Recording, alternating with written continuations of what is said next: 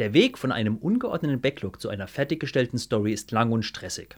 Es gibt aber ein paar Tools, die man verwenden kann, um sich strukturiert daran durchzuarbeiten. Moin Moin, ich bin Sebastian und wenn du mehr über Definition und Prozesse erfahren willst und wie du mit Befähigen mehr erreichen kannst, dann abonniere diesen Kanal, um nichts zu verpassen. Irgendwann am Anfang eines Projekts hat man ein unsortiertes Backlog mit vielen Dingen zu tun und fragt sich, wie kann ich Ordnung in das Chaos bringen? Wie können die ganzen Anforderungen geteilt, priorisiert und auch noch gemanagt werden? Vor allem bei den agilen Ansätzen haben wir nicht mehr wie früher alle Anforderungen von Anfang an komplett ausformuliert. Das ist übrigens was Gutes.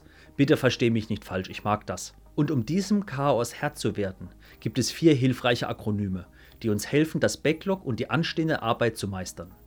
Fangen wir mal ganz oben an. Das ganze Backlog sollte nach den Dive-Kriterien sortiert sein. Also die Abhängigkeiten und Risiken sowie der Mehrwert und Aufwand sollten betrachtet werden. Übrigens habe ich zu jedem Akronym in diesem Video ein weiteres, sehr viel detaillierteres Video gemacht. Schau es dir unbedingt an. Wenn wir nun das Backlog haben, sollten wir über seine ganze Tiefe die Deep-Merkmale in Betracht ziehen. Also einen angemessenen Detailgrad, die Schätzungen und die weitere Entwicklung der Einträge und deren Priorisierung. Und wenn wir nun eine Ebene tiefer auf die User Story Ebene gehen, kommen die Invest-Kriterien ins Spiel. Unabhängig, verhandelbar, die Nützlich- und Schätzbarkeit, die Größe und die Testbarkeit werden hier in den Fokus gestellt. Und wenn wir weitermachen, arbeiten wir irgendwann an den Stories. Und hier sollten wir smart arbeiten. Das heißt, unsere Stories sollten dann spezifisch, messbar, erreichbar, relevant und auch terminierbar sein.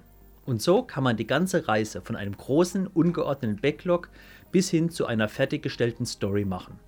Und um sich das zu merken, hilft der einfache Satz: The product backlog is deep, invest wisely, dive carefully and work smart.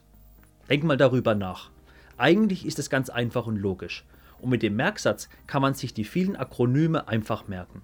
Und da wir nun die ganze Zeit über Priorisierung gesprochen haben, wie priorisierst du eigentlich deine tägliche Arbeit?